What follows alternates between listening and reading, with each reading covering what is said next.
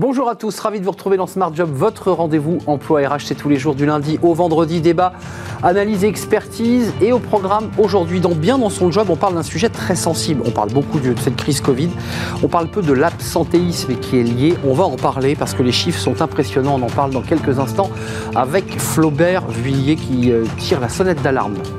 Un jeune, une solution chaque semaine, une entreprise qui recrute, euh, Local en Bocal, qui est une entreprise de conserverie bio, qui recrute, et on entendra dans quelques instants sa fondatrice. Et dans le cercle RH, un, grand entretien avec Nicolas Bouzou, il est économiste, il dirige le cabinet euh, Asterès. On, on balayera tous les sujets qui lui tiennent à cœur. On parlera de télétravail, on parlera de santé, on parlera salaire, pouvoir d'achat et déflation ou inflation. On fera le point avec lui évidemment. Ce sont d'ailleurs des thèmes de la campagne présidentielle. On fera le point avec Nicolas Bouzou. Et puis dans Fenêtre sur l'emploi, le recrutement en mode inversé. On en parlera avec Alexandre Roy, qui est le fondateur de Strateos. Euh, on fera un focus d'ailleurs sur les recrutements des ingénieurs dans la tech. Euh, vous savez, ces talents que tout le monde s'arrache. On en parlera avec lui dans quelques instants. Mais d'abord, bien dans son job et on parle de l'absentéisme.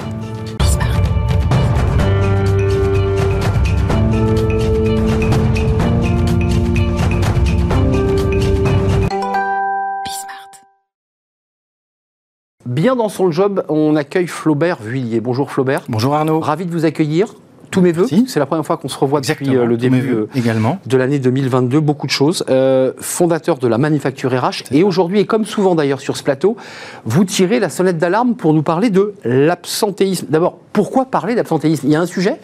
Il y a un vrai sujet. Il y a un sujet depuis longtemps, il y a un sujet encore plus aujourd'hui, hein. on n'entend que ça, euh, la désorganisation du pays due au Covid. Hein. il suffit d'aller euh, euh, dans les restaurants, dans les magasins, prendre le train, prendre l'avion. on ne sait pas si il va y avoir assez de personnel pour assurer le service. C'est un vrai sujet. Moi, j'aime bien en parler. Lorsque j'étais DRH, je suivais vraiment les chiffres. Euh, sur ce sujet de l'absentéisme, ces indicateurs RH qui sont fondamentaux. Euh, c'est un vrai sujet, ça coûte plus de 100 milliards d'euros. 100 milliards Plus de 100 milliards. Entre les coûts directs et les coûts indirects, on est à j'ai cherché des chiffres, on est à 60 milliards à peu près de, coûts directs. Alors les études datent de quelques années, mais en tout cas il y a plusieurs études sur le sujet. Euh, donc déjà ça coûte beaucoup d'argent. Aiming a sorti une, des chiffres sur l'année 2020 on était à 6,87% d'absentisme moyen. Je ne parle que de la maladie, euh, de l'accident professionnel ou de la maladie professionnelle. Mhm. de, la, de, la, maladie professionnelle. Euh, ça veut dire que sur une équipe de 15 personnes, vous avez toujours un absent. Imaginez le 15 de France qui commence un match de rugby, mmh. il joue à 14. Bah, on le voit, hein. Et quand il y a un carton jaune, ça fait, ça fait un vide. Hein. Exactement, mmh. c'est une sanction. Alors que là, c'est une équipe qu'on va sanctionner parce que... Alors attention, il y a de bonnes raisons euh, d'être malade, d'être absent, etc. Mais, et quand je vous parle d'une personne en moins, j'ai pas mis derrière les congés payés, la formation. Donc voilà, ça peut aller jusqu'à euh, la thématique du désengagement. Parce que moi, j'aime poser cette question souvent, quand j'aborde le sujet, je dis, mais qui est la première victime de l'absentéisme? Alors souvent, en face, on me dit euh, le manager, le client, mmh. euh, l'équipe, la marque. Non, c'est celui qui vient et qui travaille pour deux. Bah oui. Le pauvre, lui, il donne pour deux, il va le faire une fois, deux fois, après désengagement, merci, au revoir, mmh. et puis je vais aller faire autre chose. Sans salaire supplémentaire, souvent c'est le cas. Si tu remplaces ton collègue, tu fais merci, ce que tu peux. Merci, t'as un merci. Mmh. Donc, euh, donc c'est un vrai sujet, et j'aime, j'aime suivre depuis quelques années les chiffres de, l'enquête Malakoff Humanis, qui sort tous les ans, et là c'est vrai que cette année, Alors les, chiffres sont intéressants. Euh, ça augmente un peu, on est à 38%. Euh, d'absentéisme maladie sur euh, l'année euh, précédente, sur l'année 2021. Plus d'un tiers. Plus d'un tiers. On était à 36% en 2020. Pourquoi ça a un peu augmenté? Déjà, rappelons-nous qu'en 2020, il y a eu le gros confinement, le vrai confinement. Il y a eu beaucoup de chômage partiel, un peu moins en 2021. Il y a eu certainement aussi plus de cas Covid en 2021, ce qui fait que ça augmente un peu. Ce qui augmente aussi sont les arrêts, la durée des arrêts. Ça, c'est intéressant. On était, pour les arrêts longs, les arrêts longs, c'est plus d'un mois d'arrêt. On était à 94 jours en 2020. On passe à 105 jours d'arrêt. Ça, c'est les effets Covid directs. Hein. le Covid, alors en effet, vous faites bien de le dire, le Covid euh, était à 3% en 2020 et passé à 7% d'arrêt dû au Covid en 2021. Et puis il y a quelque chose aussi que j'ai noté, sont les troubles, les arrêts dus aux troubles psychologiques. On en a parlé sur ce plateau. Exactement, on en a déjà parlé. Mm. Euh, et c'est vrai que ce sont des arrêts qui, par définition, sont un peu plus longs Euh, quand on a un problème psychologique, il faut s'arrêter un peu plus longtemps. C'est pas une grippe. Non, c'est pas une grippe et, c'est souvent assez profond. Euh, qu'est-ce qu'on a comme autre chiffre sur les arrêts courts aussi? Intéressant de voir que on est toujours sur un chiffre qui est à peu près de mémoire 23%, je crois, 22-23% sur l'année 2020-2021, c'est équivalent. Mais n'oublions pas qu'on venait de 30% en 2019. Là, j'y vois un vrai impact positif. Je crois que vous allez en, parler tout à l'heure avec mm. Nicolas Bouzou. Mm. Impact positif du télétravail. Évidemment. Allez, je relève le doigt si jamais euh, on, m'écoute, et notamment euh, la ministre du Travail que j'avais essayé de solliciter sur le fameux télétravail thérapeutique. Là, on voit, hein, on voit aujourd'hui le, ce télétravail thérapeutique. Euh, quand on est atteint du Covid, on peut continuer de travailler. D'ailleurs, Elisabeth Moreno, la semaine dernière, a fait un tweet. Elle l'a dit je suis atteinte du Covid, mais je suis en réunion cet après-midi. Mm, mm. Mais avec la vague Omicron, on a le sentiment que là aussi, on a un tout petit peu déverrouillé, assoupli tout ça. J'ai ce sentiment-là quand même. Tout à fait. Et je, je plaide et j'aimerais, je milite pour qu'on puisse le faire dans d'autres cas. Je me sens pas très bien, mais je pense que je peux quand même travailler. Je vais pas aller polluer tout mon environnement de travail. Si je télétravaillais en toute légalité, Hmm. depuis chez moi. Mais je peux produire. Et je peux produire. Tout en étant reconnu comme effectivement atteint du Covid. Oui. Ce qui pose le vrai débat, c'est de savoir que l'arrêt de travail ne s'applique pas dans ce cas-là. Hein, c'est ça. Pour que le droit du travail soit respecté. C'est ça. Et des entreprises, ils vont, euh, Bayer, euh, j'ai vu, a signé un accord en mettant du télétravail thérapeutique pour les euh, femmes enceintes éviter les déplacements, travailler depuis la maison, c'est mmh. plus confortable. Ce qui marcherait parfaitement pour, le, pour le, évidemment le Covid. Euh, la moyenne des salariés qui s'arrêtent, c'est quoi en moyenne le nombre d'arrêts maladie par an? On a, on a un chiffre là-dessus? Alors, euh, les 38%, c'est ceux qui sont arrêtés, mais dans ces 38%, si on regarde ces 38% et qu'on fait une base 100, il y en a 41% qui se sont arrêtés au moins deux fois. Donc, euh, arrêts multiples. donc, on s'arrête plusieurs fois euh, à 4 sur 10 quand on est en arrêt maladie. Alors, il y a deux chiffres qui sont très intéressants. Il y a les jeunes. Hum. Euh, ça, c'est un chiffre intéressant. Et puis, il faut qu'on parle des TPE-PME, parce qu'on parle des grands groupes du CAC qui ont réussi à, signer des accords, hum. qui ont réussi à bien installer les choses. C'est vrai hum. qu'à permettre un certain confort de travail, c'est peut-être moins le cas pour les TPE-PME. Mais pour les jeunes, j'ai été très surpris par le chiffre. 45% Bah oui. Oui, 45%. Supérieur aux 38% que vous évoquez. Oui. Alors, on peut peut-être se dire que les jeunes, certains sont, euh, rentrent sur le marché de l'emploi, c'est leur premier job. Qu'est-ce qui se passe? Ils se trouvent en télétravail, intégration en télétravail. Nous, à la Manufacture RH, on fait du recrutement, je l'ai déjà évoqué ici. Une des questions qu'on a deux fois sur trois du euh, recruter, alors qu'il soit jeune ou moins jeune, c'est est-ce que l'entreprise est habituée à intégrer en télétravail? Mmh. Et donc ces jeunes qui se retrouvent peut-être un peu isolés, c'est dur, euh, et là, bah, on peut se poser des questions. Et puis souvent, les jeunes, c'est pas la population qui va pouvoir télétravailler dans les meilleures conditions. Euh, donc ça peut peser un peu. Euh, voilà, donc, donc ça à surveiller. Là, c'est du, c'est de l'arrêt maladie, je dirais un peu psychologique, c'est-à-dire possible. On, fait un break, quoi. Possible. On, souffle un peu. Possible. Dans des conditions parfois un peu difficiles. Et puis il y a quand même l'augmentation des arrêts maladie dans les TPE, PME. Ça, c'est un chiffre intéressant. Oui, plus 6 points. On est à 39 Et là, pour ces entreprises de moins de 250 on imagine bien que l'impact peut être euh, assez fort. Euh, donc c'est vraiment aussi euh, un sujet à surveiller. oui, c'est vraiment à regarder de près parce que pour ces entreprises, elles sont très impactées et il y a une évolution, en effet, plus 6 points, c'est pas, pas rien. Et puis il faut quand même penser aussi, parce que dans ces TPE, PME, il y a les commerçants. qui sont impactés par l'absentéisme, l'absence de leurs salariés. Et j'ai lu, et ça c'est très intéressant, qu'ils sont aussi impactés, ça c'est l'effet, je dirais, négatif du télétravail, par le télétravail. C'est-à-dire que leur activité a un peu baissé de fait par l'absentéisme physique dans les entreprises. Oui. Donc, ils euh, perdent des deux côtés. Et eh oui, ils perdent des deux côtés. Et dans ces TPE-PME, 61% de ces structures-là ont eu euh, au moins un arrêt long, donc de plus d'un mois à gérer. Pas évident. Donc, pas évident à gérer. Euh, le, chiffre de 38%, j'y reviens, hein, parce qu'il y a 100 milliards et, 38%, il hmm. faut garder ce chiffre en tête. Enfin, c'est quand même impressionnant. J'ai pas le sentiment que 2022, je dirais, la tendance aille à, à, la baisse. Vu ce qu'on est en train de voir, d'entendre, euh, je ne pense pas que ça va aller à la baisse, mais il sera encore d'autant plus intéressant de, suivre l'année prochaine. Après, il y a un sujet sur les managers. Et justement, j'allais y venir. Parce que là, on a parlé, je dirais, de l'entreprise dans sa globalité, puis il y a les humains, ceux qui sont les corps intermédiaires, qui, font, qui pédalent dans la salle des machines. Et les managers, c'est pas très simple pour eux non plus. Non, 43% euh, des managers ont eu un, arrêt euh, l'année dernière. alors, ça chiffre augmente, supérieur aux 38%. Ça augmente un peu, chiffre supérieur aux 38%. Ça augmente un peu, puisque je crois qu'on était à 41% l'année précédente, alors qu'on était à 46% avant. Donc, ça avait baissé, ça commence à remonter. Euh, il pète les plombs, quoi, pour le dire un peu cash.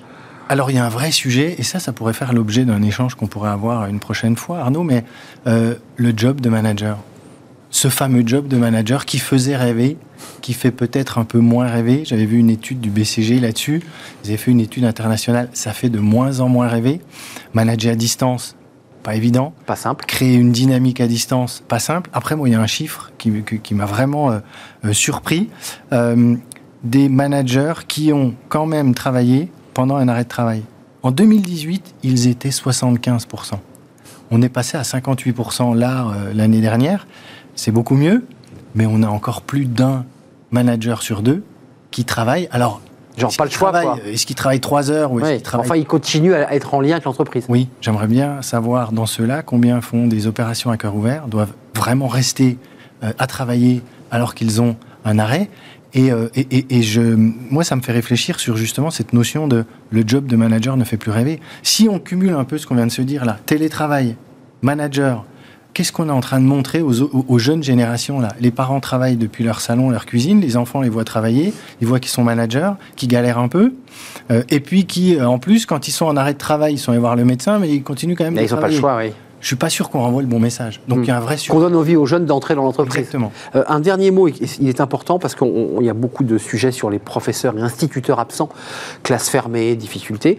Euh, vous avez un chiffre sur ces professeurs? Oui, j'ai entendu l'autre jour le chiffre de 7% de, professeurs. Mmh. Faible, là en l'occurrence. Faible, faible. Après, euh, à creuser, mais c'est un chiffre que j'ai relevé récemment, entendu sur une chaîne radio avec des professeurs, des instituteurs qui manifesteront jeudi, faut-il le préciser, justement pour contester le protocole sanitaire mis en place par le, le ministre de l'Éducation nationale. Donc c'est une corporation qui se sent un peu oubliée, dit-elle, en tout cas sur au moins les, outils pour la, protéger de, de, la maladie. Merci Flaubert Villiers d'être venu. Merci Arnaud, avec plaisir. La manufacture RH, merci pour tous ces chiffres qui sont quand même inquiétants et on, on va les suivre évidemment tout au fil de, de, cette année 2022. Merci et à très bientôt Flaubert. Euh, on passe à notre rubrique Un jeune, une solution. Vous connaissez notre rubrique. Une entreprise, une PME parfois, qui recrute. On découvre l'entreprise tout de suite. Un jeune, une solution, notre partenaire, euh, ce site internet, cette plateforme, j'allais dire multifonction, qui vous permet, vous qui euh, êtes des décideurs, des chefs d'entreprise, de PME et de grandes entreprises, de pouvoir eh euh, déposer des, annonces et mettre en relation l'offre et la demande, et ça cartonne. on est avec Charlotte Trossa, qui est la fondatrice et gérante de Local en Bocal. bonjour Charlotte. Alors, vous êtes en visio parce que si, si je ne m'abuse, vous nous parlez d'Avignon, c'est ça, non? Oui, tout à fait. Avignon. En, quelques mots, dites-nous, euh, c'est quoi, j'aime bien le, votre slogan local en bocal.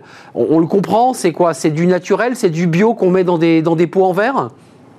Oui, c'est ça. En fait, nous, notre cœur de métier, c'est d'acheter aux agriculteurs locaux bio euh, tous les fruits et légumes d'écart de tri. Donc tout ce qui est un peu trop gros, trop petit, euh, taché ou en surplus. Et on en fait des soupes, des compotes, des tartinables pour l'apéritif, etc. Une gamme de conserves que l'on vend soit à notre marque à nous, à côté, soit euh, on fait de la marque de distributeur. Donc on hmm. travaille pour d'autres marques. Euh, Charlotte, en, 5 ans, vous avez euh, bien fait évoluer votre chiffre d'affaires, créé en 2015. en 2021, vous avez un chiffre d'affaires qui, qui s'est multiplié par 10. et c'est un peu ma question aujourd'hui. Crise de croissance, vous êtes dans une phase d'embauche oui, oui, tout à fait. Au début, on ne cesse de, grandir. On a à la fois une, en même temps, c'est pas toujours facile au quotidien, euh, surtout pour l'équipe. Euh, mais donc on recrute constamment et en particulier des jeunes parce qu'on a beau a beau être en pleine croissance, financer la croissance c'est toujours euh, compliqué et on est toujours à la recherche de rentabilité etc et on a voilà, on a toutes les contraintes d'une jeune entreprise en forte croissance. Alors Charlotte, vous recherchez quoi? Quel est le profil des, jeunes que vous recherchez? J'ai vu aussi qu'un peu dans le même esprit finalement de, de, la philosophie de votre entreprise, il y a aussi l'idée euh, d'être aussi une entreprise d'insertion, de mettre le pied à l'étrier à peut-être ceux qui étaient euh, les plus éloignés du marché de l'emploi. Euh, oui, oui, tout à fait. Moi, depuis le début, j'ai pour leitmotiv la création d'emplois, tendre la main à des personnes qui en sont un peu éloignées et puis faire en sorte qu'ils fassent bon vivre dans cette entreprise. C'est vraiment ce qui me tient à cœur au quotidien. Euh, en fait, c'est venu assez naturellement. Je me suis rendu compte qu'on avait facilement embauché des gens qui, sur le papier, euh, étaient en difficulté ou correspondaient pas forcément au poste. Et on a plutôt fait le pari de les former et de les accompagner euh, à ce poste. Et aujourd'hui, c'est un pari gagnant parce que nos plus anciens salariés, enfin voilà, c'était des gens qui n'étaient pas forcément, qui, qui avaient du mal à trouver du boulot, qui étaient jeunes d'ailleurs euh, et, aujourd'hui, ils, font partie des piliers de, la, production et de l'entreprise. Donc, c'est, je suis contente que, que ce pari se soit avéré gagnant. Et euh, pour formaliser tout ça, on est devenu officiellement entreprise d'insertion euh, depuis, quelques, depuis quelques mois, depuis le mois de juillet. fondamentalement, on, on, travaille toujours de la même façon, mais ça nous a vraiment aidé à structurer et à formaliser le processus de formation et d'accompagnement des jeunes et des, et des personnes en insertion, pas forcément toutes jeunes d'ailleurs. Euh, parce qu'en fait, l'accompagnement au poste de travail, on le fait depuis le début naturellement. L'accompagnement sur les règles de vie au travail, sur les règles d'hygiène, sur le process, etc. Ça, ça fait partie de, la formation en interne. En revanche, l'accompagnement social qui va avec, euh, plus personnel, euh, c'est un point sur lequel j'étais assez démunie souvent. Et aujourd'hui, on a une accompagnatrice socio-professionnelle qui qui, accompagne euh, tous ceux qui en ont besoin dans l'entreprise sur euh, le logement, la mobilité, les papiers euh, ta première déclaration d'impôt, ouais, bien sûr. le en panne, le permis de conduire, etc. Oui, tout, tout, ce qui contribue à l'environnement de l'emploi, qui est souvent assez lourd d'ailleurs pour le, candidat qui vient d'intégrer. à mi-janvier, vous m'arrêtez, hein, Charlotte, si je me trompe, mais 20 salariés dans l'entreprise, 10 hommes, 10 femmes, parité, 3 apprentis, 3 personnes en insertion. Est-ce que les chiffres sont bons? Tout à fait. Euh, combien de recrutements là vous visez pour 2022 Parce que j'ai vu que dans vos légumes moches cuisinés, vous étiez passé de 3 tonnes à 159 tonnes. Ça veut dire que vous avez quand même augmenté euh, la collecte. Euh, et nombre de pots de produits, 7400 en 2015 pour passer à 478 380 pots avec leur couvercle. vous en êtes où sur les, les recrutements de 2022 Dites-nous tout. En 2022, le on a euh, un technicien de maintenance, on cherche un technicien de maintenance.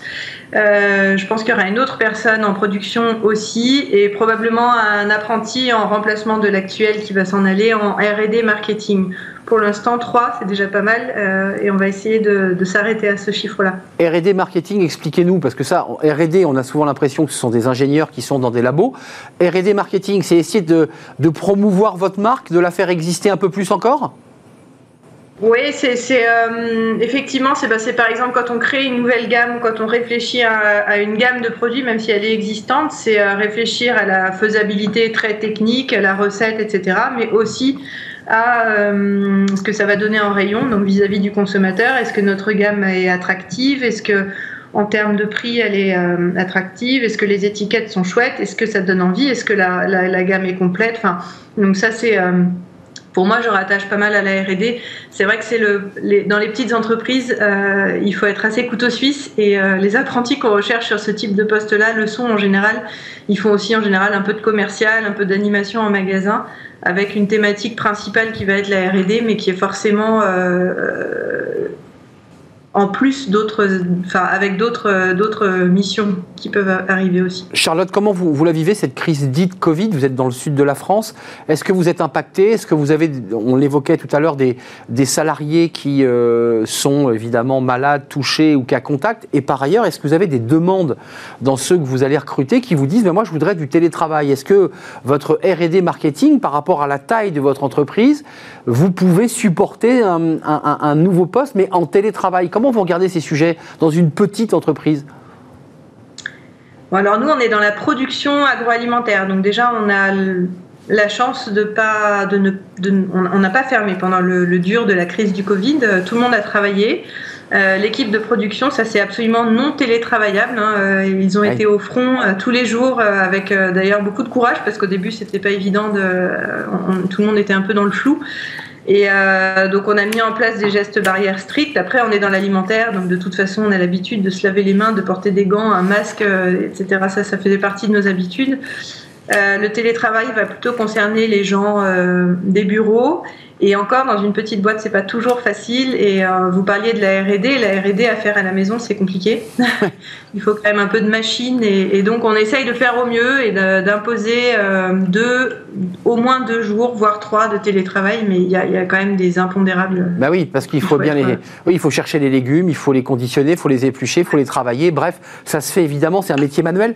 Euh, un jeune, une solution, c'est une plateforme qui, qui j'allais dire, par rapport à la taille de votre entreprise, vous dites que ça peut être un outil intéressant pour euh, aller recruter ces, profils oui, tout à fait. Surtout sur les postes très euh, liés à une formation comme les contrats pro, les contrats d'apprentissage, évidemment les offres de stage, etc.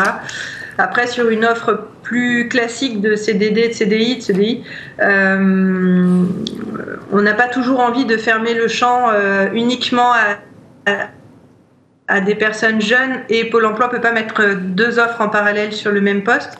Donc il faut parfois faire des choix. Mais en tout cas, je trouve que c'est une plateforme qui est hyper pratique pour euh, déposer des offres. Et puis même pour les jeunes, euh, il y a quand même énormément d'informations qui sont données. C'est euh, c'est un bel outil.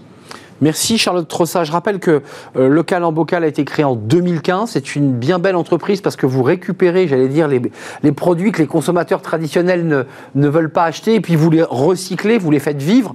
Et, c'est des produits qui sont goûtus, qui sont agréables. Euh, on vous retrouve plutôt dans le sud-est, mais euh, vous êtes aussi en marque blanche, si j'ai bien compris, pour plein d'autres réseaux. On est d'accord? Oui, oui, on travaille par exemple pour la marque La Vie Claire, pour qui on fait, on fait des soupes. On travaille également pour euh, une des marques de Monoprix, Monoprix Bio Origine, euh, et d'autres startups. Voilà, notre marque à nous s'appelle À Côté. Elle est, elle est commercialisée principalement sur le Sud-Est, mais c'est ça. Mais de plus en plus au national. Donc, quand on pousse la porte de certains magasins bio, vous qui le faites euh, et qui nous regardez, bah, vous, vous, vous, prenez les produits de l'entreprise locale en bocal. 23 salariés plus les, les apprentis et trois recrutements potentiels dans l'année. Donc, j'imagine vous avez peut-être un onglet, Charlotte, pour nous aider à. Euh, on va sur l'onglet du site. Comment? Dans les 20, pardon, il y a les trois apprentis. Et il y a les trois apprentis. Il y a un onglet euh, dans le, le, local en bocal où on peut aller faire les recrutements? Ça se passe comment? Sur le site internet? Ouais. Non. Il y, a, ah. il y a un, lien, un, lien, de contact, mais on reste une petite entreprise, donc de toute façon, l'offre nous parvient. On appelle directement, puis on tombe sur Charlotte Troussa, peut-être? Oui, ou une collègue, mais qui me passera le. Qui vous passera le CV. Non, mais c'est important d'imaginer que je vais vous, vous envoyer mon CV et que j'ai envie de partir à Avignon, que je puisse savoir comment je fais. Merci Charlotte. Merci de nous avoir rendu visite. Bon vent et bon courage pour cette année 2022. On fait une courte pause et on va euh, accueillir euh, eh bien, Nicolas Bouzou pour un grand entretien dans le, dans le cercle RH. On va balayer l'actualité. On va s'intéresser évidemment à des thèmes euh, autour de, l'emploi, du pouvoir d'achat et d'un nombre de sujets dont dit-il d'ailleurs, Nicolas Bouzou, mais qui ne sont pas réellement traités par les, candidats. je reviens au pouvoir d'achat, au salaire, à l'augmentation des, des, salaires, puis on parlera télétravail aussi avec lui, et puis on parlera de la situation économique de notre pays. On fait une courte pause et on se retrouve juste après pour le grand entretien avec Nicolas Bouzou.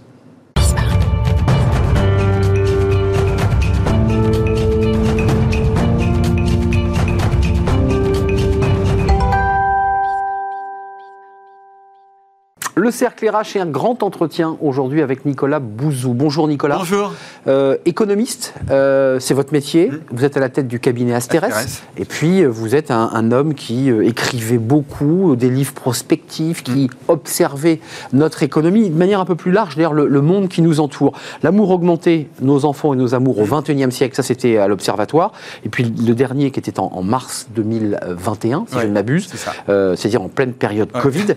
Bon, Histoire et avenir de la, santé, édition XO. Puis on se souvient du livre avec Juliette Funès sur les managers, euh, dont le titre exact. La comédie inhumaine. La comédie inhumaine. L'Observatoire aussi. Livre qui avait fait grand bruit à l'époque. Euh, d'abord, un, un, petit mot, parce que vous parlez de santé, commençons quand même par le début. On nous parle d'une nouvelle vague Omicron, 200 000, 300 000 contaminations jour, une situation à l'hôpital qui est terrible. Et vous le dites, euh, j'ai lu ça dans une de vos chroniques, on a fait un Grenelle de la santé en octobre. Mm la rémunération des infirmiers et infirmières a augmenté. Et pourtant, ils n'ont jamais été aussi nombreux à partir. Qu'est-ce qui se passe oui, et c'est documenté en plus. Hein. C'est-à-dire que le ministère de la Santé nous dit qu'on a plusieurs centaines de, départs pour l'essentiel des démissions tous les mois.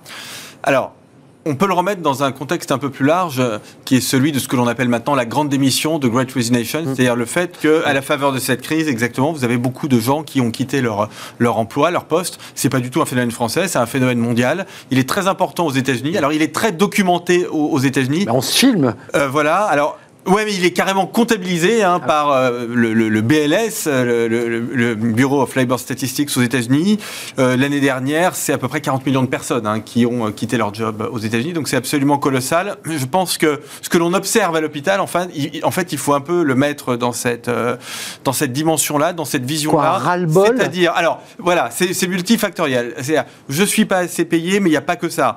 mon job est pas assez valorisé, les horaires ça va pas. Vous évoquiez le livre que j'ai fait avec Julia euh, de Funès. Mon management est pas terrible, voire carrément pas bon. Et à l'hôpital public, il est vraiment pas bon du tout. Hmm. Donc, c'est un ensemble de facteurs. Et ce qui est très important de, ah, bien comprendre, c'est que euh, le facteur financier en est un, mais parmi d'autres. C'est-à-dire que ce que montre le Ségur de la santé, où les augmentations de salaire depuis octobre, elles sont pas marginales. Hein. Non, non, c'est 200 euh, euros. Voilà pour les salaires les, plus, bas. Ce sont des revalorisations qui sont importantes. Ça compte, ça compte évidemment. Et en fait, c'est alors, il n'y a pas de rapport de cause à effet, mais c'est euh, depuis ces augmentations qu'on observe une accélération des, départs. Je répète, il n'y a pas de, cause à effet. Mais ce que ça signifie, c'est que la question financière n'épuise pas le, sujet. Alors, pour ceux qui nous regardent, puisque on est ici dans un cercle RH, ça veut dire que si on veut retenir les gens, et en particulier retenir les talents, il faut jouer sur tout. Augmenter les salaires, oui, bien sûr. Les conditions de travail. Euh, améliorer les conditions de travail, oui, bien sûr. Alors, améliorer les conditions de travail, pour moi, c'est assez précis c'est permettre de mieux concilier la vie professionnelle et mmh. la vie privée, ce qui, à mon avis, est un des grands enjeux du siècle. Je, mmh. pèse mes mots. C'est aussi mieux valoriser les métiers, mais de, je ne parle pas de la valorisation pécuniaire, mais c'est reconnaître aux gens leurs talents, ce qu'ils font, c'est formidable, etc. ça, ce sont des choses mais Nicolas, qui, Vous soulevez un problème qui est très intéressant. Peut-être qu'on parlera des profs, je suis sûr qu'on parlera des profs, puisque vous évoquez même l'interview de Macron euh, dans Le Parisien, où il évoque le temps de travail des profs. Restons un instant sur l'hôpital. On a fait une émission il y a quelques semaines il n'y a pas de RH à l'hôpital. Il y a une bureaucratie kafkaïenne. Vous avez euh, tout à fait euh, raison. Et moi, d'ailleurs, je fais des propositions, là, dans le cadre de la campagne extrêmement euh, précise. Alors, si vous m'autorisez, mais parce qu'on est dans une émission très haut de gamme, je prends 35 secondes. Allez-y, oui, c'est intéressant. vos, propositions. À, l'hôpital, il y a ce que l'on appelle des décrets de compétences. C'est-à-dire que finalement, si vous rentrez comme infirmier ou comme infirmière, 85% sont des, sont des femmes, donc si vous rentrez comme infirmière, en fait, tout au long de votre carrière, vous allez très peu évoluer parce que vous êtes infirmière vous êtes dans le décret de compétences des infirmières et donc vous allez terminer, alors sauf si vous changez complètement et si vous faites du management, mais si vous voulez rester infirmière, Cadre vous allez terminer, ouais, infirmière anesthésiste ou en bloc opératoire. Ça c'est le maximum. Ça c'est le maximum. Et donc vous vous rendez compte que c'est très dur parce que vous pouvez pas vous dire, ben, je vais faire médecin, euh, je vais euh, encadrer du monde, je vais avoir une vraie progression de carrière. Donc il faut casser les décrets de compétences et il faut sans doute aussi casser le statut de l'hôpital public. L'hôpital reste république, hein, c'est pas du tout une privatisation, mais c'est exactement ce que vous venez de dire. C'est-à-dire, voilà, donner de l'autonomie de RH. Il n'y a pas de RH, mais s'il y avait des RH aujourd'hui, de toute façon, ils, auraient très peu de marge de manœuvre parce qu'on est dans un fonctionnement de statut et de grille. Hum. Donc de bureaucratie. Et bien sûr, et c'est ça ce qu'il faut casser, ce qu'il faut supprimer. Ça, c'est une proposition. Ça, On peut être d'accord ou pas, mais c'est une proposition. Et votre proposition, pour la rendre, je dirais, très généraliste, c'est de permettre en fait des mouvements lorsqu'on est infirmier ou infirmière, de pouvoir évoluer et voire même, on avait une invitée il y a quelques mois qui nous disait qu'il avait monté une association euh, qui prenait en, charge les infirmières qui quittaient l'hôpital. Elle disait, mais il faudrait qu'il y ait plus d'infirmières qui deviennent directrices d'établissements euh, hospitaliers. Mais vous vous rendez compte de toutes les compétences de tout, mais ce sont des compétences qui ne sont pas liées à votre formation, mais de toutes les compétences que vous accumulez quand vous êtes infirmier ou infirmière pendant 10 ans dans un hôpital, mais du point de vue médical, du point de vue psychologique, du point de vue managérial, et on n'utilise pas ça. Alors c'est pas bon pour la société parce qu'on n'utilise pas vraiment ces compétences, puis pour les gens c'est extrêmement euh, frustrant. Euh, oui, c'est-à-dire c'est vrai, peut-être qu'on reparlera des profs, mais c'est aussi vrai. C'est pareil, alors c'est exactement pareil. Je trouve qu'il y a une similitude avec l'éducation nationale, espèce de bureaucratie assez lourde. Il n'y a pas de RH. Hein. Et il n'y a pas de RH. Enfin, il y a un ministre qui s'exprime assez régulièrement à la télé. Le degré de centralisation. Euh, Et très fort. Juste un petit mot, je voulais vous entendre, parce que je ne vous ai pas lu euh, sur ce sujet, mais est-ce qu'il fallait, puisqu'on va basculer dans l'entreprise, euh, que le Parlement vote le fameux pass vaccinal dans l'entreprise? Alors c'était monté un tout petit peu avant, Ouais. puis très vite, le MEDEF, la MDRH ont dit c'est pas possible. Après tout, on aurait peut-être réglé le problème plus rapidement. Je pense que honnêtement, c'était un peu compliqué. Je suis un très grand, j'étais un très grand défenseur du pass sanitaire. Je suis un très grand défenseur du pass euh, euh, vaccinal. Mais, mais je pense que la façon dont on l'a fait, et c'est-à-dire pour l'essentiel les, les- les lieux publics, on va dire, est suffisamment incitatif pour ne pas avoir à ajouter une couche de complexité et à demander aux entreprises euh, de faire respecter ce pass vaccinal. Hmm. Ça vous semblait compliqué que J'ai une entreprise, Asteres. Je voudrais quand même rappeler que je suis responsable pénalement de la santé de mes collaborateurs Bah dans oui. le cadre de la lutte contre le Covid. Et donc, euh, j'ai déjà une incitation pour le coup, parce que j'ai pas envie d'aller en prison. Donc, j'ai déjà une incitation sorte. extrêmement forte à faire en sorte que les choses se passent Donc bien. pas nécessaire de rajouter. Honnêtement, honnêtement, je pense pas. Euh, le Et pourtant, je suis un dur en, Ouais. en matière sanitaire. Ouais, donc vous êtes, vous êtes très vigilant à l'intérieur Oui, de oui. votre entreprise. Ah oui, bien sûr, oui. Euh, le télétravail, parce que ça c'est un sujet Mm. fondamental, ça fait un an qu'on en parle sur ce Ouais. plateau.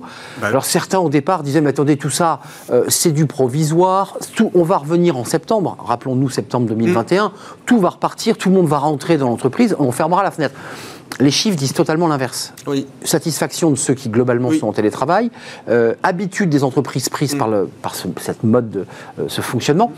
Qu'est-ce que vous en dites? Parce qu'il y a quand même des chefs d'entreprise qui, à contrario, disent Oui, c'est bien, mais moi j'ai un mal fou à faire rentrer mes collaborateurs, je peux plus faire venir les gens.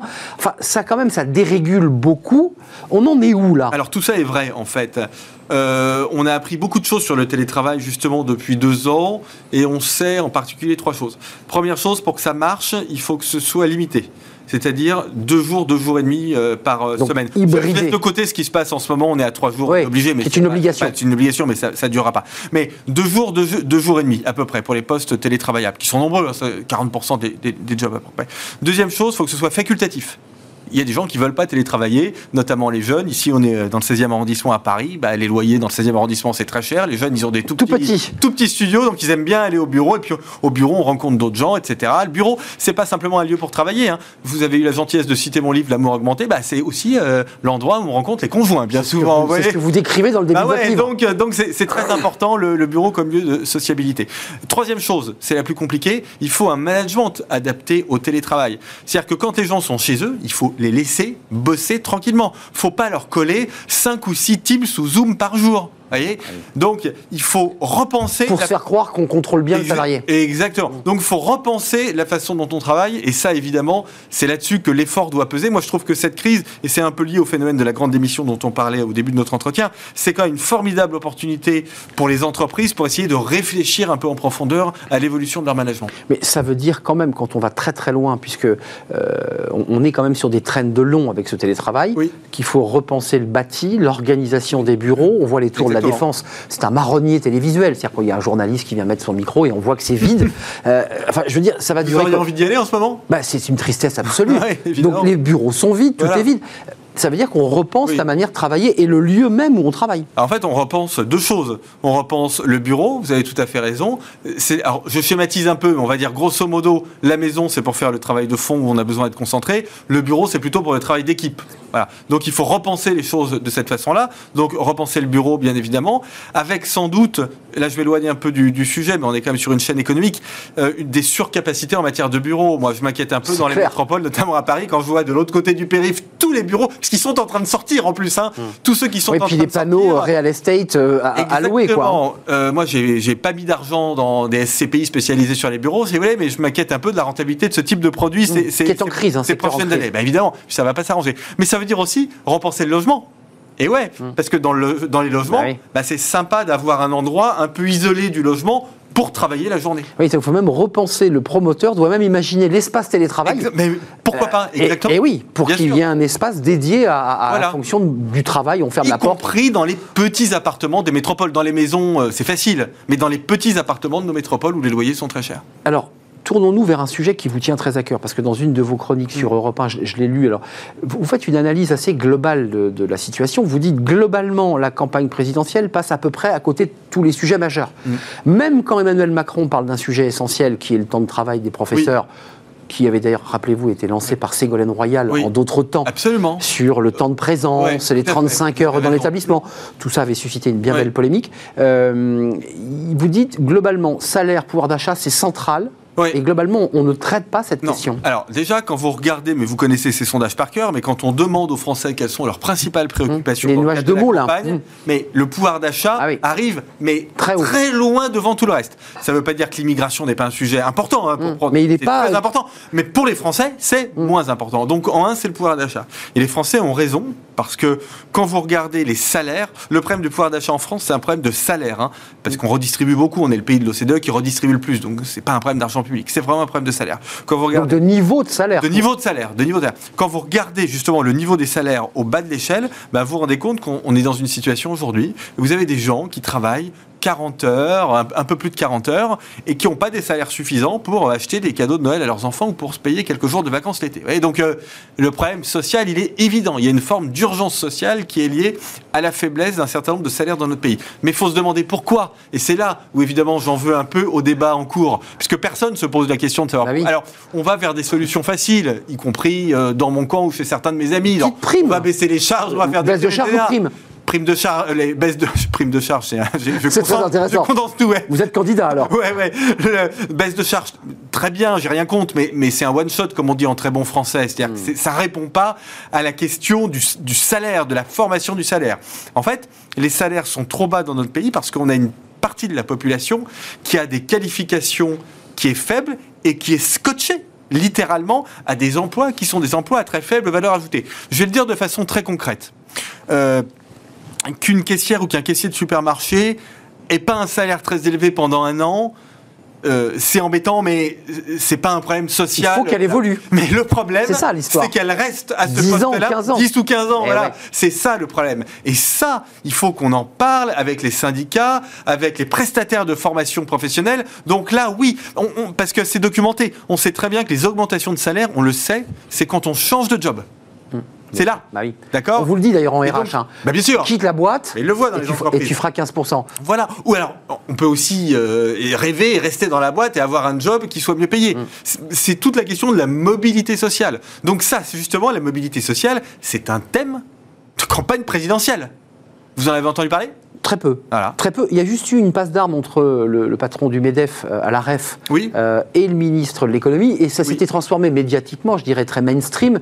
Euh, L'État euh, ou le Mm. gouvernement n'a pas à se mêler des choix de l'entreprise. Après tout, ça se tient. L'entrepreneur, comment, comment ça se situe sur ce... Parce que c'est un débat politique et c'est un débat d'entreprise. Oui, enfin en même temps, le ministre de l'économie a le droit de dire quand même que Me semble-t-il. euh, voilà, les salaires peuvent augmenter dans notre pays Mmh. et que c'était au moment de la c'est super pour entreprise, mais enfin qu'on a versé énormément d'aides et on a eu parfaitement raison de le faire. Mmh. Parfaitement raison, j'ai tout soutenu. Mais on a versé beaucoup d'aides aux entreprises et donc le ministre de l'économie et de la relance a le droit aussi de Redistribuer un peu. ben, voilà. Alors, euh, autre sujet, mais on pourrait y consacrer une émission qu'il faut mettre dans la campagne. Valérie Pécresse le fait un peu, j'espère qu'Emmanuel Macron va le faire quand il sera candidat, mais la question de l'intéressement et de la participation. Mmh. Moi, je suis favorable à une grande loi de simplification de la participation pour qu'on puisse, en France, distribuer gratuitement des actions sans droit de vote aux salariés. Gratuites, des actions gratuites et sans droit de vote. Vous voyez Bah, Moi, je l'ai écrite, hein, la loi, hein, donc je l'ai donnée d'ailleurs aux, aux candidats, mais enfin, pour l'instant. Ils l'ont lu ou pas Voilà, j'ai pas l'impression qu'ils en aient fait Ouais, y a un, pas de- un usage. euh, Ça- voilà, ça- donc ça- euh, on veut- verra. Parce que c'est quand même 30 ans qu'on nous parle de ce sujet. Moi, Oui, ça fait sûr. 25 ans que je fais des Bah débats. ouais. Ce sujet, j'en ai parlé quasiment tous les ans. Bien sûr, je tout le monde dit c'est essentiel, Oui, participation, oui, ah oui. Puis au final, ça fait pchit. Ça fait pchit. Alors, c'est toujours les mêmes boîtes qui font de la participation, donc euh, FH, Vinci, etc. Voilà. Les grosses entreprises, on va dire, Mais- du BTP, Bouygues. Mais, pas les le- intermédiaires. Mais voilà, le problème, c'est les PME. En fait, et c'est possible parce qu'aux États-Unis, c'est l'inverse. Aux États-Unis, c'est les PME qui font de, de la participation. Je préfère. En plus, je trouve que la participation est encore plus intéressante que, Que que- l'intéressement. Ouais. Donc euh, voilà, magnifique, notamment pour la droite. Enfin, c'est des gaullistes, la participation, le général de Gaulle. Enfin, il y a un moment, il faut y aller. Euh, Il y, a- il y a un sujet, parce que là aussi, vous, là aussi, vous mettez les pieds dans le plat. Euh, vous dites qu'il y a trois sujets majeurs qui, vont, qui vont nous occuper au-delà de la présidentielle. Inflation, vaccin, climat. Mmh. Vous dites, c'est- un triptyque. Alors l'inflation, moi j'ai eu des économistes sur ce plateau, euh, et récemment, je me souviens d'avoir euh, animé un colloque avec un économiste éminent qui disait, attendez, rassurez-vous, circulaire, rien à voir. L'inflation va baisser mécaniquement, il y a une petite poussée Mmh. de, de- voilà, de la demande En fait, non. On voit qu'aux États-Unis, l'inflation dérape. Bah oui. En Europe, en Allemagne, en France, ça dérape. On va où là euh, sur Bah, cette question? Parce que les Français, c'est le pouvoir d'achat aussi. hein. position est complètement minoritaire chez les économistes. Je suis pas le seul quand même, à Emmanuel Combe, Olivier Babot, on est deux ou trois amis Oui. à, à dire, mais nous on n'a pas découvert l'inflation là, mais à dire depuis plusieurs mois que euh, on a une conjonction de facteurs qui sont des facteurs inflationnistes. Euh, politique monétaire inflationniste, Mmh. tension sur des marchés de matières premières, mais qui vont durer. L'énergie, par exemple, c'est durable, et en plus, parce qu'il faut dire la vérité, on veut que les prix de l'énergie augmentent, parce qu'on est dans une stratégie de décarbonation de l'économie. Donc on veut que le pétrole augmente, on veut que le gaz augmente, et on va sortir. c'est tout paradoxe, taxe carbone, bah, bien Ouais. sûr. Donc il faut que ça augmente. Mais il y a d'autres facteurs inflationnistes. La baisse de la population active en Chine, par exemple, c'est un facteur inflationniste. Et puis, autre facteur inflationniste dont on a un peu parlé. Et ça, moi, je le vois depuis cet été parce que je suis dans les entreprises. Et donc, je vois le climat social. Les revendications salariales dans le monde. Vous avez des, des- des pressions haussières Ouais. très fortes Partout. sur les salaires. Alors partout, je suis content de vous entendre dire ça parce que même aux États-Unis, il y a plein de grèves aux États-Unis en ce moment. Les Américains, moi, me disent, on n'a jamais vu ça, on se croirait en France. Ouais, c'est ce qu'ils me disent. Parce que ça, c'est les effets Covid aussi. Les gens ont beaucoup Mais travaillé. c'est des effets ont fait Covid. d'énormes efforts. Mais oui, Arnaud, Et ils c'est des disent. effets Covid. euh, et alors? Vous avez raison. Et donc, on- moi, j'imagine assez bien qu'on entre dans ce que, alors je vais prendre un langage de macroéconomiste, mais ce qu'on appelait dans les années 70-80 la boucle prix-salaire, c'est-à-dire euh, hausse des prix génère hausse des salaires, qui entraîne une hausse des coûts et donc une hausse des prix, et ainsi de suite. Eh, C'est pas le Donc, cercle vertueux là. Pardonnez-moi, j'ai j'ai été un peu long pour répondre à votre question, mais j'imagine assez bien que l'on souhaite entrer dans un régime d'inflation pas, pas hyper élevé, mais à 3, 4, 5%, mais qui soit quelque chose de durable. Voilà, une espèce de, de nouveau monde, si vous voulez. Alors, en tout par- cas pour les gens de notre génération. Oui, le, le nouveau monde. Euh, on est quand même dans une, là dans une spirale inflationniste. Moi, je pense. Euh, certains économistes évoquaient l'idée qu'à partir de mars, euh, ça allait s'arrêter. Est-ce que c'est votre diagnostic? Non Non, on va vers une. Bah, Il nous disait déjà que ça allait s'arrêter Oui. là en, en, En janvier. décembre, en janvier, donc Mm. ça s'est pas arrêté. Donc non, non, moi je pense qu'on est sur quelque chose qui est beaucoup plus durable, qui n'est pas forcément d'ailleurs euh, complètement catastrophique. hein. On peut vivre heureux avec euh, 3-4% d'inflation.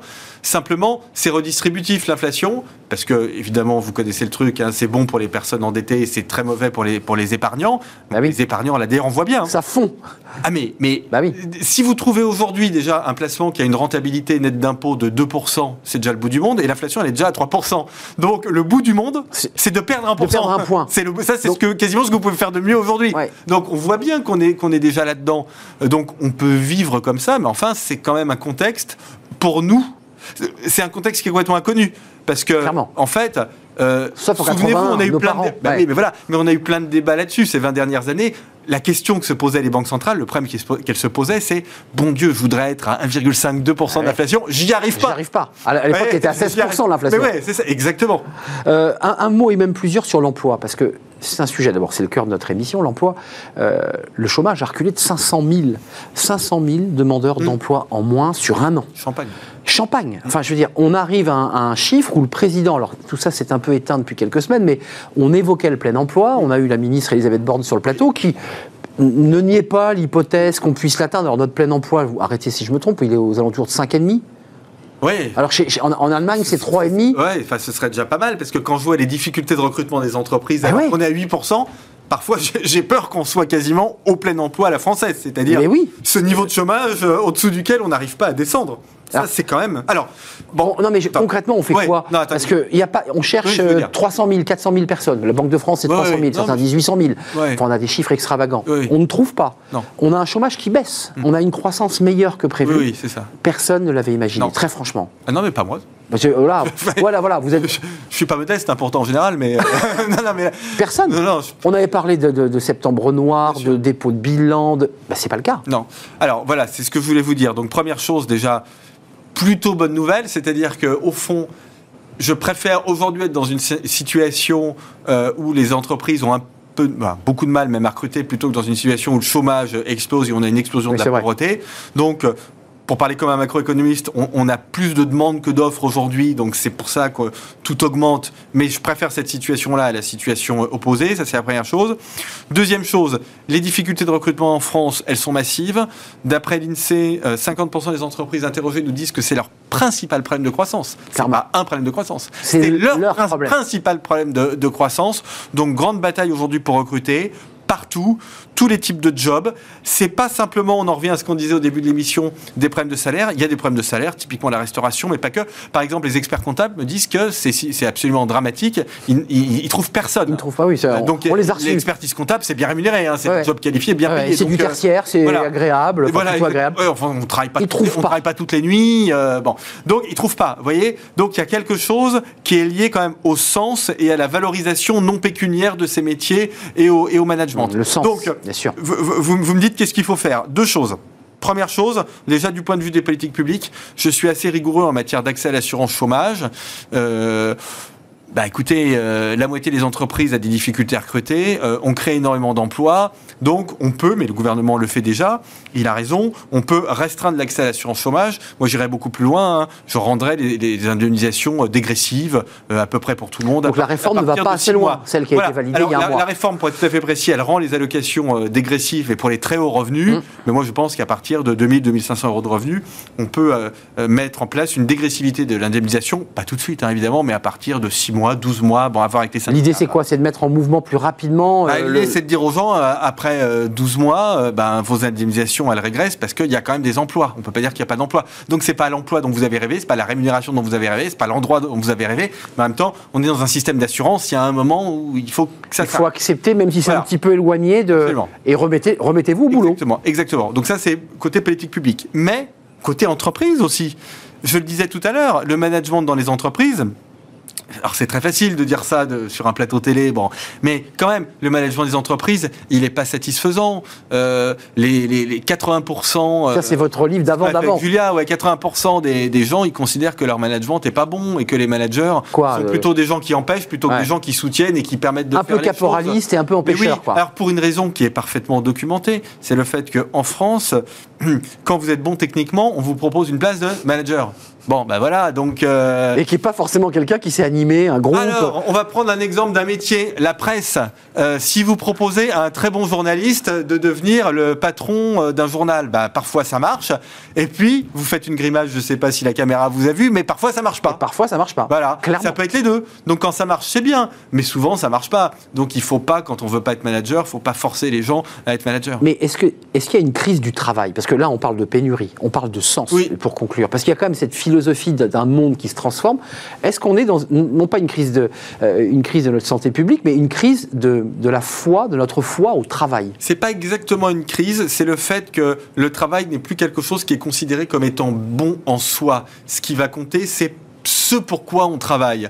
Vous, hmm. vous êtes content d'être là parce que vous participez à la formation économique, ça donne un sens à votre métier et donc vous aimez le faire. Et donc à ma vie. On se connaît depuis longtemps. Euh, moi, c'est pareil, je suis j'ai la faiblesse de croire que ce que je fais peut être parfois d'une toute petite utilité, donc je suis content de le faire et ça donne un sens. Et donc on est content de travailler beaucoup, même quand c'est compliqué, même quand on est fatigué, etc.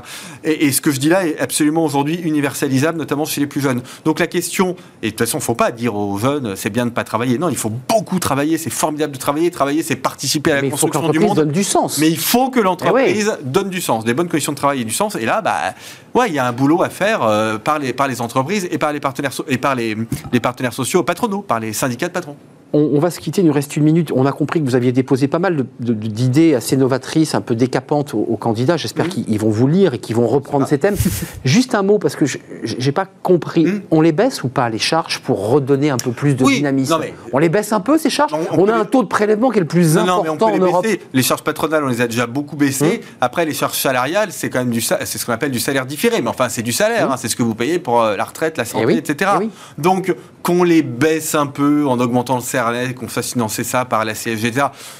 Bien, mais je ne suis pas contre mais on l'a déjà fait et ça peut pas être l'alpha et l'oméga d'une politique de pouvoir d'achat. C'est ça ce que je dis. Euh, juste un mot, vous avez vu le rapport de la Cour des comptes sur la police. On a mm. plus de policiers qu'avant, mais ils ne sont pas sur le terrain. Oui. On a beaucoup de professeurs, mais on a le mm. sentiment que le système est grippé. Et on évoquait tout à l'heure l'hôpital et sa bureaucratie.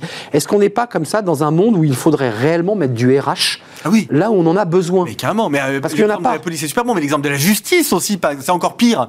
Les magistrats, le régalien, ils sont sous-payés, ils bossent comme des malades. Les magistrats, faut voir, faut mm. leur parler dans des mauvaises hein. conditions. Et dans des très mauvaises conditions de, travail. Après, on s'étonne que la justice avance pas. Mais c'est simple. Quand vous êtes magistrat aujourd'hui, soit vous bossez bien et du coup, bah, c'est lent soit vous voulez être rapide et vous vous instruisez mal. Donc, typiquement, la justice, voilà un ministère dans lequel on a besoin d'avoir stratégie RH. Ça veut dire aussi qu'il faut payer les gens. Ah, tiens, je vais terminer par un truc complètement politiquement incorrect. Ça veut dire qu'il faut bien payer les gens, il faut mieux payer les fonctionnaires de talent, il faut les attirer parce qu'il y a une concurrence avec les privés, il faut bien les payer. Et j'étends ça aux élus et aux ministres. Il faut aussi très bien payer les élus et très bien payer les ministres. C'est vrai, c'est vrai, c'est vrai, c'est un vrai sujet. La, revalorisation euh, du salaire des rémunérations des élus, qui est un sujet très important. Les Allemands ont bien compris cette question-là. Ils rémunèrent très bien leurs élus. Merci Nicolas Bouzou. C'est un vrai plaisir de partager ce moment avec vous. Économiste fondateur du cabinet Asterès et puis ces deux livres, notamment le Homo Sanitas qu'on trouve toujours, c'est sur notre rapport à la santé. Qui, ça démarre il y a 10 000 ans. Hein, euh, L'homme et sa santé. On n'en a jamais autant parlé de la santé. Ouvrez donc le livre de Nicolas Bouzou, édition XO. Merci d'être euh, venu. On termine notre émission avec Fenêtre sur l'emploi. On parle recrutement, les fameux talents, les ingénieurs de la tech, avec du recrutement inversé. On vous explique tout.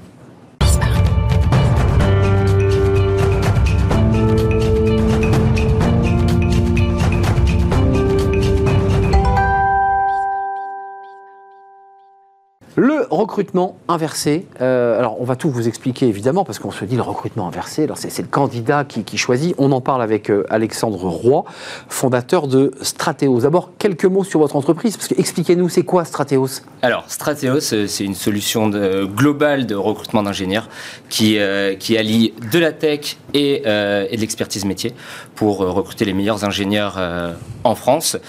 concrètement, on met à disposition une plateforme SaaS pour nos clients pour qu'ils puissent sourcer et valoriser leur, euh, leur marque employeur.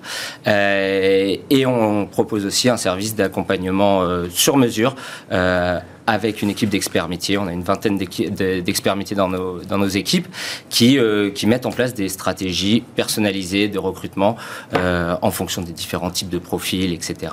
et qui les accompagnent aussi sur l'intégralité des process de, de recrutement. Donc, 200 clients, 150 000 profils, ça c'est chez Strateos. Euh, pourquoi c'est si compliqué? Parce qu'on parle des ingénieurs de la tech, j'imagine que vous ne recrutez pas que des ingénieurs, mais des métiers de la tech, j'imagine, dans son spectre plus large. Pourquoi c'est si compliqué en ce moment?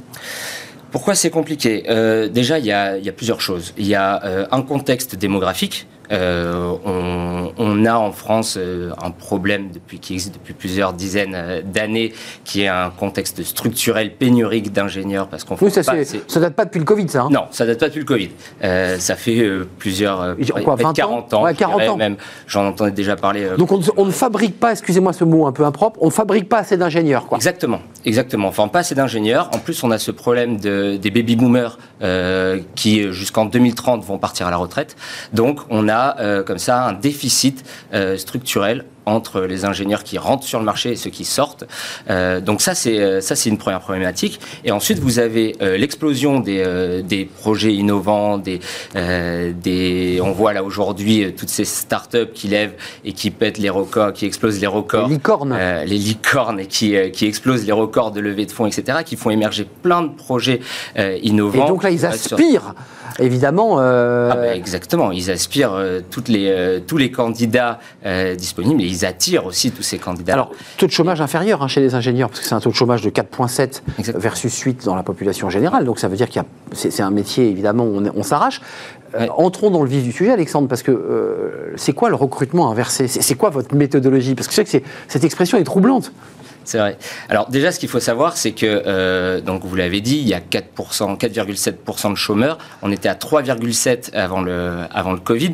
Donc je vous entendais dire tout à l'heure que 5,5 c'était considéré comme le plein emploi. C'est ce que dit la euh, ministre. voilà. Donc là, on est, on est en dessous même. Bah encore en dessous.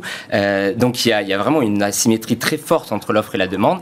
Et on a constaté, pour le coup, depuis, depuis le Covid, qu'il y avait un rapport de force qui s'était inversé. Clairement. Entre voilà, les candidats aujourd'hui aujourd'hui euh, sont maîtres du jeu dans les processus de recrutement. Euh, donc, bah, il a fallu aussi s'adapter et changer les méthodes de recrutement. Donc, comment, comment on fait? On fait plusieurs choses. D'une part, euh, on, propose une solution pour les candidats. en fait, on rencontre, nous et nos équipes, plus d'une centaine de candidats par semaine on les qualifie, on, récupère leurs aspirations. Faites leurs fiches. Leurs fiches, leurs aspirations on les écoute. professionnelles, personnelles, etc. On les écoute. Euh, et ensuite, on les met à disposition de nos clients euh, sur une plateforme sélective. Euh, donc c'est un service qu'on appelle Strateos Select. D'accord. Vous les avez sélectionnés, Ouais. bien répertoriés, niveau de salaire, exigences. Qu'est-ce qu'ils exigent avant Ils veulent quoi? De plus en plus de télétravail, des niveaux de salaire qui augmentent. C'est quoi leur- leurs exigences? Alors, euh, télétravail, euh, non. Ça, Pas trop. Alors, sur certaines catégories de profils, hein, typiquement les profils très tech, effectivement, c'est c'est ce qu'on voit, c'est ce qu'on voit apparaître. Après, euh, non, plus euh, du challenge technique, puisqu'on s'adresse quand même à une population euh, de candidats qui sont très pragmatiques, très techniques, etc. Donc, du challenge technique, euh, du sens aussi. euh, Des défis et du sens. des défis, du sens, euh, voilà, de euh, le salaire aussi rentre rentre en jeu Forcément. toujours. Ils sont un peu Euh, plus gourmands qu'avant ou pas? Oui, je pense. Je crois que Oui, c'est ça, oui. hein, c'est ce qui ressort. hein. Euh, donc vous inversez, c'est-à-dire que vous prenez par la main euh, les candidats que vous avez présélectionnés, vous devenez un peu leurs agents, finalement vous les accompagnez euh, ju- jusqu'à l'employeur. Exactement. C'est exactement ça. On les accompagne sur le marché de l'emploi euh, en les mettant en relation avec les entreprises qui correspondent à euh, leurs aspirations personnelles et professionnelles. Euh, voilà. Donc ça, c'est ce qu'on fait côté candidat. Vous inversez le business alors là, ça veut dire que vous prenez une commission sur le Non. candidat Non, non, Non. non, non. Non, parce que vous auriez pu aussi imaginer ce- cette formule. Non, non, non, toujours pas. C'est là, c'est toujours du les- service. C'est du service. C'est les, c'est les recruteurs qui, euh, qui payent, euh, qui payent le service. Euh, voilà, et on propose aussi, du coup, toujours dans cette partie recrutement inversé, donc des solutions d'accompagnement de nos clients euh, ben, pour pouvoir s'adapter justement à ce, ce contexte qui a évolué, ce changement de paradigme.